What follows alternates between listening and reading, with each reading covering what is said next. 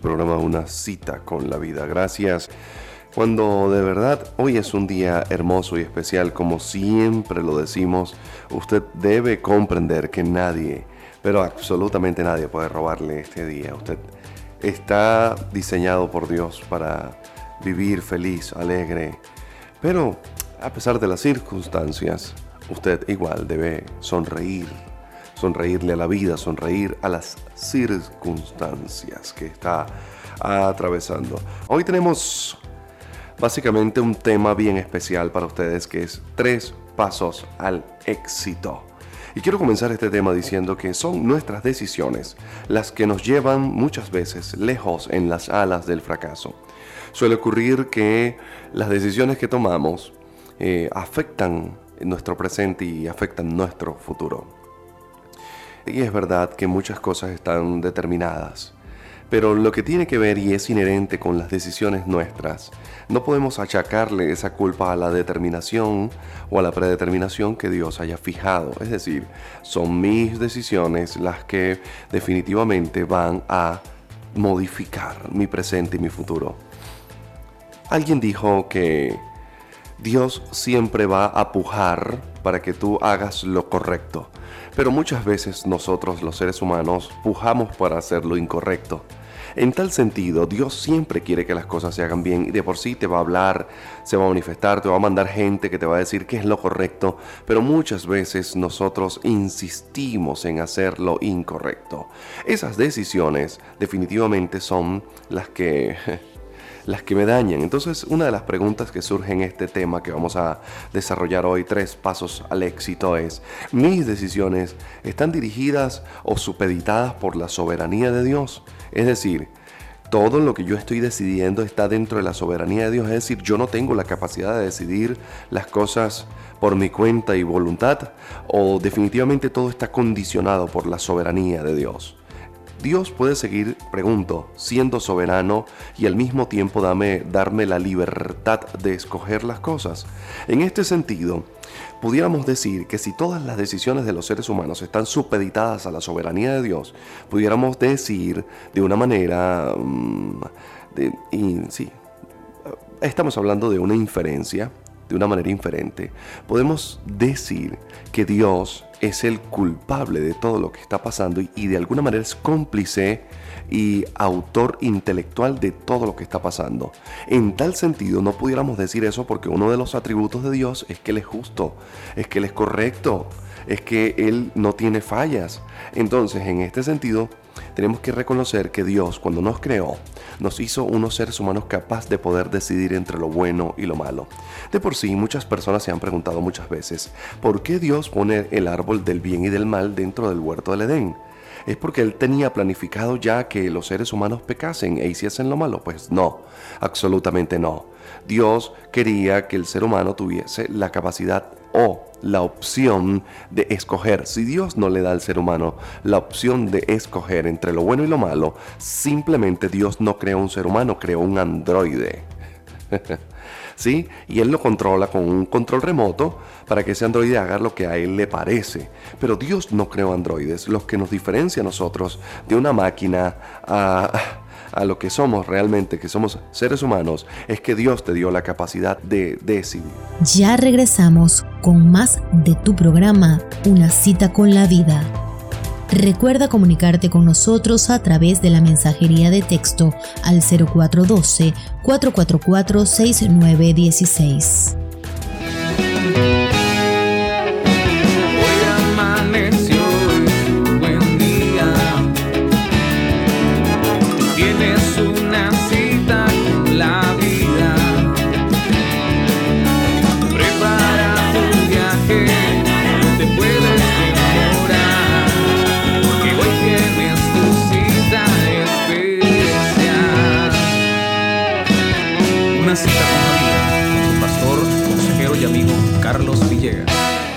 Entonces mire lo que dice Proverbios capítulo 19 versículo 3. La insensatez del hombre tuerce su camino y luego contra Jehová se irrita su corazón.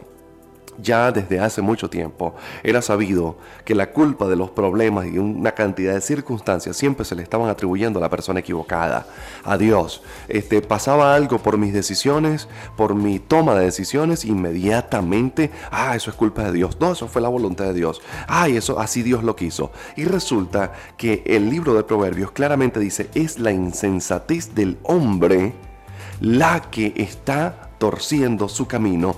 Y luego lo más irónico es que contra Dios se irrita su corazón, sus emociones, su yo, su alma. Él se molesta con Dios, pero es su propia insensatez la que ha torcido su camino. Entiéndase camino como decisiones, vida, como trayecto, como éxitos, como fracasos. Un camino torcido es un camino que siempre va directo al fracaso. Hay un texto en el libro de Proverbios que dice que la mujer mala, sus pies van presurosos hacia el mal. En este sentido, el camino nos está haciendo referencia a lo que nosotros podemos torcer o simplemente andar derecho. La Biblia también reseña en el Salmo 100, creo que 119 que dice, lámpara es a mis pies tu palabra. Está hablando de que la Biblia tiene la capacidad de iluminar, de alumbrar nuestro camino, de corregir, ¿sí? de, de poder darnos la capacidad de que nuestra conducta sea corregida. ¿sí? Ahora, es interesante, pero usted tiene que entender que muchas de las cosas que está pasando es porque hemos tomado muy malas decisiones. Y al tomar tantas malas decisiones es que nuestro camino termina torcido. Ah, pero eso es el fin del mundo. Ya no tengo solución. No, no, no, no, no. Justamente el tema de hoy es tres pasos al éxito. Vamos a decirte cómo vas a enderezar ese camino, esas decisiones torcidas que has tomado, cómo vas a hacer para que eso se enderece y desde acá en adelante comience a ser fructífero y productivo. Son nuestras decisiones las que supeditan, las que modifican nuestro presente y nuestro futuro. Alguien me dijo una vez que había un texto en la Biblia muy controversial que decía, mis caminos, mis pensamientos no son tus pensamientos y mis caminos no son tus caminos, dijo el Señor. Esa expresión hace ver que nosotros los seres humanos tenemos una limitación para ver el presente, el mundo, pero que Dios no ve las cosas y el tiempo en una sola línea, sino que la ve en una múltiple línea de, de posibilidades donde tus decisiones van a ir modificando y Él permite que las cosas sean materializadas bajo las decisiones que tú tomas. Lo que es hermoso de Dios es que Él puede cambiar los tiempos y mudarlos. Pero si hay algo bien cierto, es que pareciera que Dios está mirando no un solo tiempo, sino muchos tiempos que tienen que ver con las decisiones tuyas. De manera que es tremendo, pero hay una forma de dualismo, y entiéndase dualismo en el buen sentido de la palabra, eh, en donde siempre el ser humano tiene que escoger entre lo bueno y lo malo. Desde que te levantas, debes de una vez decir, me levanto con el pie zurdo, con el izquierdo o me levanto con el derecho. Enseguida estamos de vuelta con una cita con la vida con el pastor Carlos Villegas de tomar una decisión respecto de lo que debes hacer. El punto que trato de decir es que son tus decisiones las que van a modificar tu día. Pero cuando tus decisiones están supeditadas a la voluntad de Dios, esto es interesante porque Dios tiene la mejor intención de que tú, bueno, te salga todo bien. Ahora, vamos a ver, resulta que hubo un personaje que recibió de parte de Dios una dirección especial, y este es el caso del rey Saúl. Fíjese que en 1 Samuel capítulo 10, versículos 1 al 7 dice, entonces tomando Samuel una redoma de aceite la derramó sobre su cabeza y le besó. El primer paso de el éxito es la dirección. Y le dijo, ¿no te ha ungido Jehová por príncipe sobre tu pueblo Israel? Hoy, después de que te hayas apartado de mí, comienza la dirección. Hoy, después de que te hayas apartado de mí, hallarás a dos hombres junto al sepulcro de Raquel, en el territorio de Benjamín en Celsa, los cuales te dirán, las asnas de tu papá que habías ido a buscar se han hallado. Tu padre ha dejado ya de inquietarse por las asnas y está afligido por ustedes, diciendo, ¿qué haré acerca de mi hijo? Lo primero que hace Samuel es darle dirección a Saúl. Mira, te vas a conseguir a unos hombres junto al sepulcro de Raquel. Esa gente que están junto a los sepulcros son aquellos, son gente de muerte. Yo siempre digo que a, a, nuestro camino y cerca de nosotros hay gente que es gente de muerte. Gente que está allí es para dañarte, para sacarte del propósito. Me recuerdo de una parte en el libro de Reyes que habla de un profeta que Dios lo manda a un lugar a decir cierta palabra y le dice, y te vas a regresar por el mismo camino, no te vas a detener en ningún lugar, no vas a comer en la casa de nadie, no te vas a posar en la casa de nadie. Pero entonces llega ese profeta, eh, hace su trabajo y se encuentra con otro profeta y este le dice, mira, sabes que Dios me dijo que sí, vale, tú tenías que venir a mi casa, sentarte acá, a comer.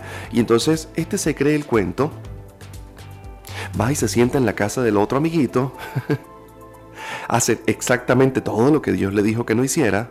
Y una vez que están terminando de comer, este que le invitó a la casa, supuestamente por una palabra de Dios, se para y le dice, mira, por cuanto desobedeciste la palabra de Dios, ahora el león te va a comer en el camino, papito.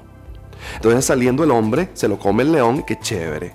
¿Qué pasa? Hay gente que es de muerte. Fíjense, esos hombres no estaban junto a los lirios que estaban en el valle. Ellos no estaban junto al arroyo de Arnón. No, no, ellos estaban junto al sepulcro de Raquel. Gente de muerte. Gente que está en el camino es para fregarte la paciencia, para ponerte una piedra, para meterte el pie, para, para dañarte, para afligirte. Sí, para ver quién eres tú. O sea, el punto es que mucha gente que te vas, te a conseguir a tu lado te va a decir, mira, tú no puedes.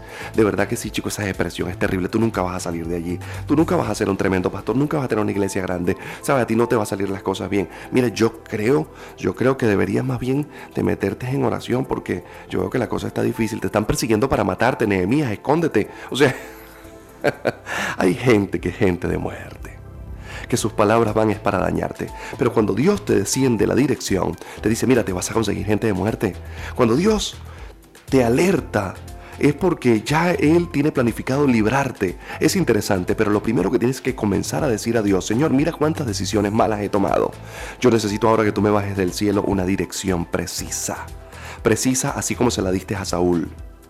Dime a quién me voy a conseguir en el camino. Ya regresamos con más de tu programa, Una cita con la vida. Para diezmos, ofrendas o donativos, contáctanos al 0412-444-6916.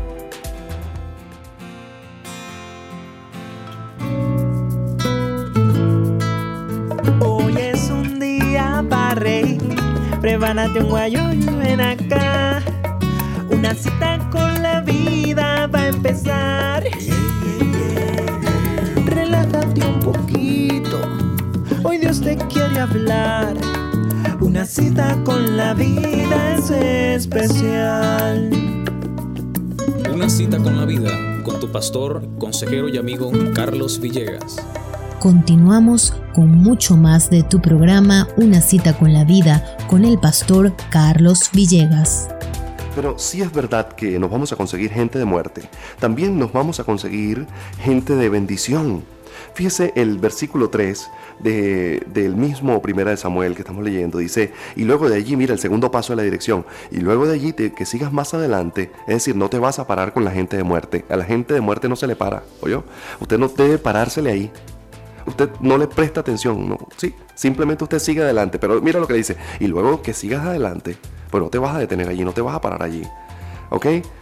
Eh, y llegues a la encina de Tabor, te saldrán al encuentro tres hombres que suben a Dios en Betel. El número tres en la Biblia significa propósito. Y esos tres hombres son gente que Dios va a poner a tu lado, que no es gente de muerte, es gente de propósito. Aleluya. Si usted me está escuchando, Usted tiene que entender que cuando usted empiece a pedirle dirección a Dios, que es el primer paso al éxito, Dios le va a poner gente de propósito al lado. Mire, a mí Dios me ha rodeado, últimamente de gente de propósito. Gente que me dice, mira, sabes que sí, sí se puede. Claro que lo vamos a lograr. Entonces, gente que ora por ti, gente que te dice, yo te apoyo. Tres saldrán al encuentro tres hombres que suben a Dios. Ellos van para donde tú vas. ¿Sí? Ellos suben a Dios. ¿Tú para dónde vas? A Dios.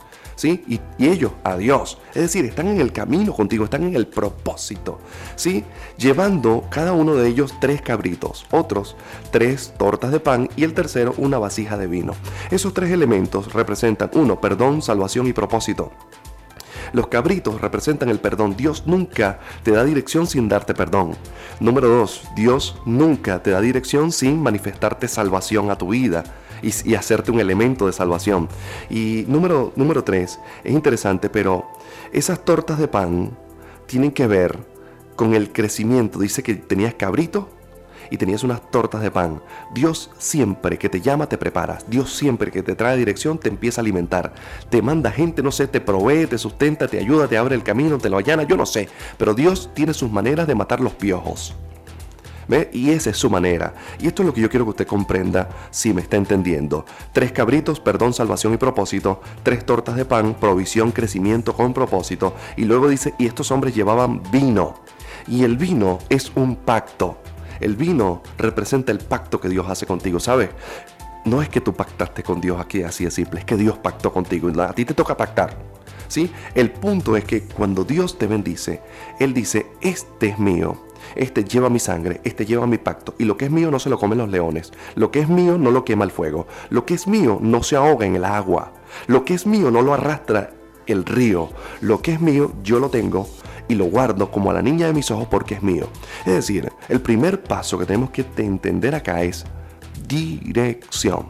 Ahora, en lo sucesivo, todo lo que usted vaya a hacer, una empresa, su matrimonio, su situación social, su situación emocional, su situación educativa, su situación eclesiástica, por favor, no tome decisiones a la ligera. Que me voy del país porque estoy desesperado. No tome decisiones a la ligera. Órele a Dios, doble las rodillas y dígale a Dios, como le diste dirección a Saúl, como le diste dirección a David, como le diste dirección a Pablo, dame dirección a mí. Yo necesito que tú empieces a dirigir mi vida. Enseguida estamos de vuelta con una cita con la vida con el pastor Carlos Villegas. Recuerda comunicarte con nosotros a través de la mensajería de texto al 0412-444-6916. En el versículo 5 dice, después de esto llegarás al collado de Dios donde está la guarnición de los filisteos. Dios siempre te lleva a ver a tu enemigo. Cuando Dios te empieza a dar dirección, junto con la dirección te suma un propósito y el propósito siempre es libertar. Los filisteos tenían una guarnición puesta en Israel para ese momento, de los cuales los israelitas eran cautivos para, estamos hablando del año 1040 a.C. aproximadamente. Eran cautivos y el último juez de Israel era justamente Samuel. Y Samuel estaba sucediendo, básicamente estaba sucediendo algo tremendo porque el pueblo había pedido un rey y Samuel estaba en proceso de salir de ser juez y que Saúl entrase a ser rey. Pero el, asunto es que Saúl estaba agarrando un reino donde ya había una cautividad y Dios había determinado que con todas las fallas que tenía Saúl, la intención era que Saúl libertase al pueblo de Israel. Dios siempre, cuando te baja la dirección, te baja el propósito. Y fíjate, lo lleva al collado donde están los filisteos para que tú veas lo que yo voy a hacer contigo. Pero entonces el versículo 6 dice, entonces el Espíritu de Jehová vendrá sobre ti con poder y profetizarás con esa compañía de profetas y serás mudado en otro hombre. Y cuando te hayan sucedido estas señales, haz todo lo que te viniera a la mano, porque Dios está contigo. Yo quiero que por favor analices este texto, porque para que Dios esté contigo, tú tienes que estar en el propósito de Dios. Muchas veces pasa que estamos como fuera de propósito. El segundo paso es la valoración. Ah, escúchame bien. Debemos valorar y aprender a valorar lo que nosotros tenemos. El salmista David escribe en el Salmo 119, 103, dice, cuán dulces son a mi paladar tus palabras más que la miel a mi boca. Para los que no saben, la miel era un producto difícil de conseguir, escaso, y era muy valorado en aquel entonces. En tal sentido, David dice, yo prefiero la palabra de Dios que la miel. Fíjese, muchas veces tenemos cosas tan simples, pero al mismo tiempo no nos damos cuenta de ellas. Yo siempre digo que uno tiene que aprender a valorar lo que se tiene, porque si no valoras lo que tienes, nunca vas a tener más. Es interesante, pero Dios no pone cosas grandes, extremadamente grandes, en personas que no saben valorar. tiene que comprender eso. Fíjese, mucha gente dice, ay, Jacob le robó la primogenitura a Esaú, el ladrón ese. No, no, no, no, no, no, no, mi amigo, así no es. Dios no iba a poner todo el destino del mundo y de una nación en las manos de un hombre como Esaú que no valoraba lo que tenía. Así de simple se lo pongo. Yo lo vine a entender, yo decía, pero ¿por qué a Jacob amé y a Esaú aborrecí. Esa expresión, ese hebraísmo que básicamente dice que Dios amó más a Jacob que a Esaú. Ahora, ¿por qué? Bueno, muy simple, porque Esaú no valoraba lo que tenía. Tanto era que no lo valoraba, que se atrevió a jugar con eso. Ah, tengo demasiada hambre, venía Esaú de cazar. Tengo demasiada hambre y Jacob estaba preparando ese guisito sabroso allí. Y Esaú le dice, dame de comer. Y Jacob le dice, oh, si me vendes tu primogenitura. Esaú sabía en el fondo que esa aroma no se vende. Que al final él nació primero, que él era el mayor, así es simple. Eso no cambia. Físicamente no cambia, pero espiritualmente sí. Hmm. Físicamente no cambia, pero espiritualmente sí. Y el hombre jugó con fuego. Y agarró y dijo, bueno, ah, igualito yo, eso no se vende. Dame acá. Sí, yo te la vendo, ¿dónde te firmo? Y le firmó. No leyó las letricas abajo en el contrato. Resulta que el contrato era un contrato real, o yo sí estaba vendiendo la primogenitura. Enseguida estamos de vuelta con una cita con la vida con el pastor Carlos Villegas. Recuerda comunicarte con nosotros a través de la mensajería de texto al 0412-444-6916. Continuamos con mucho más de tu programa Una cita con la vida. Dios no pone grandes cosas en hombres que no valoran porque en lo poco fuiste fiel, en lo mucho te pondré. Me acuerdo de la parábola de los talentos. Uno que le dieron cinco, el otro le dieron dos, el otro le dieron uno. Pero al que tenía cinco lo multiplicó. Al que tenía el otro dos o tres los multiplicó. Pero el que tenía uno dijo, no, yo lo voy a guardar. No valoró. Yo lo voy a guardar. Porque bueno, no vaya a ser que se me pierda ese talento. Y lo guardó. Y cuando llegó el Señor, le dijo, ¿dónde están los talentos? Entonces cada quien empezó a pagar sus cuotas y cuando le pide al que tenía uno solo, le dice, mira, ¿dónde está lo que me gané? No, no, no, mira, quita tu talento enterito, yo lo tenía enterrado por ahí, ¿ves? No lo valoré. Enterrarlo es no valorarlo. Lo enterró, yo lo tengo por ahí y mira, aquí está. Y Dios le dijo, mira, ¿sabes qué? Dame ese talento y dénselo al que tiene más. ¿Por qué se lo dan al que tiene más? La pregunta es simple. Sí, y la respuesta es simple. A preguntas simples, respuestas simples. Se lo dan al que tiene más porque el que tiene más valoró más. Así es simple. Por eso usted ve grandes hombres de Dios que tienen y Dios le sigue dando más. Dice, pero ¿por qué? Porque él valora, porque él sí sabe dónde está parado, él sabe lo que tiene. Y como sabe lo que tiene, él pelea, vive por eso. Ahora, es interesante, pero usted tiene su esposa ahí en la casa, bella y hermosa, y usted está mirando a la vecina. Usted tiene sus hijos hermosos, pero entonces este, está pendiente de, de que los hijos del vecino son catiritos y los suyos son achicharrados. Entonces no valoramos lo que tenemos. Tenemos una casa y nos quejamos de la casa que tenemos. Tenemos un carro y nos quejamos del carro que tenemos. Tenemos una familia y nos quejamos de la familia. Tenemos un trabajo y nos quejamos del trabajo. No valoramos nada. Y eso va a hacer que nosotros nunca avancemos. Nunca vamos a avanzar. Porque el que no valora no avanza. Y recuerde, Dios no le da nada grande a gente que no valora. Ah, yo quiero un ministerio. Aprenda a valorar el ser maestro de escuela dominical.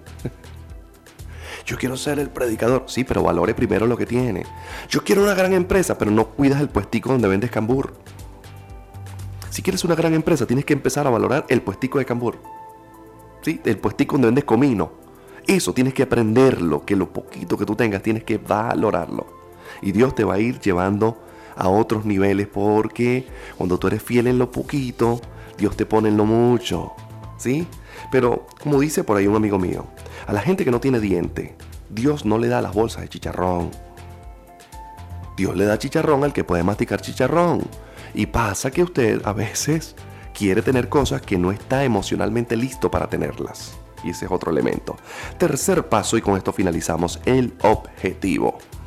¿Sabe? Dios te da dirección, te exige que empieces a valorar lo que tienes y lo siguiente que te fijas es un objetivo. ¿Cuál es el objetivo? Mira lo que le dicen a Saúl. Cuando te hayan ocurrido estas cosas, haz lo que te venga a tu mano hacer porque Dios está contigo. Nosotros podemos ver claramente en el mismo libro de Samuel, 1 Samuel capítulo 16, dice, mañana a esta misma hora le dijo Dios a Samuel, anterior a la situación con Saúl, yo enviaré a ti un varón de la tierra de Benjamín, al cual ungirás por príncipe sobre mi pueblo Israel, y él salvará a mi pueblo de mano de los filisteos. Ahí está el objetivo. Dios siempre que te da dirección, Dios siempre y cada vez que te permite valorar las cosas, siempre te fija un objetivo. Dios nunca hace nada al azar y por hacerlo o por chévere. Dios siempre tiene una doble intención en todo lo que hace. Es increíble. Pero cuando Dios fija sus objetivos, cuando Dios te da un objetivo, ya Él ha diseñado todo para que tú obtengas ese objetivo, lo conquistes. En tal sentido, Saúl conquistó eso. Saúl libró al pueblo de Israel de manos de los filisteos. Fue una batalla ardua. Ah, sí, que el conflicto siguió en el reinado de David, pero gran parte, gran parte ocurrió dentro del reinado de Saúl. De por sí él muere, Saúl muere en una batalla contra los filisteos que ya se estaban debilitando. En tal sentido, yo quiero que usted comprenda esto usted tiene un objetivo en esta vida. Si usted ha pensado de pronto en cortarse las venas, pegarse un mecate, ahorcarse, suicidarse, irse del país, eh, si ha pensado que usted no vale nada, que usted no sirve, recuerde, Dios tiene que darte dirección. Dos, valoración. Y tres, tú tienes un objetivo. No descartes el hecho de que tienes un objetivo en esta vida. Esa depresión que estás pasando, esa ansiedad, esa crisis que estás pasando es por un objetivo. Esa situación económica que estás viviendo es por un objetivo. Eso tiene que hacerte mejor persona. El desierto que atravesamos tiene unas cosas favorables. O sacan lo peor de nosotros o sacan lo mejor de nosotros. Hay ahí el caso de Acán. Acán se roba algo y sacó lo peor del desierto. Pero hay gente como Josué y como Caleb que del desierto siempre sacan lo mejor. Te pregunto, ¿qué estás sacando tú de esta situación en la que estás viviendo? porque Dios ha fijado un objetivo, una meta para ti, un éxito familiar, empresarial, emocional, espiritual, eclesiástico, situacional, llámalo como tú quieras, el éxito, ponle el nombre que tú quieras, el éxito con el perro, pero Dios ha puesto un éxito. Y el punto es que tú no estás entendiendo que rendirte y quedarte de brazos cruzados y pensar que te van a caer los limones del cielo con el agua y el azúcar y la cucharita para que tú hagas todo, va a ser así y resulta que no. Dios quiere que tú aprendas a que con lo que tienes luchas y con eso comienzas a avanzar y comienzas a salir adelante porque el objetivo tiene que ser conquistado y ya Dios ha determinado que eso es así. Por favor, si me estás escuchando, te voy a pedir, no renuncies. No renuncies a tu familia, a ese matrimonio, no renuncies a tus hijos, no renuncies a tu condición, no te entregues a la depresión, póntele rebelde a la depresión. Estos días subí un post en el Instagram que decía, a la, a la depresión hay que ponérsele rebelde, no hay que hacer lo que la depresión dice. Entonces pónteme rebelde a la depresión y sal del cuarto, sal de tu habitación. No le hagas caso a la ansiedad y cada ratico estás picando en la nevera o buscando, comiéndote las uñas, arrancándote el cabello. No aplica para mí, pero si aplica para los demás. El punto es que tienes que comprender que no te me puedes entregar, tienes un objetivo. Dios te bendiga. Nos despedimos de tu programa Una, cita, con la vida. Una cita con la vida. Hasta la próxima emisión. Gracias por sintonizarnos.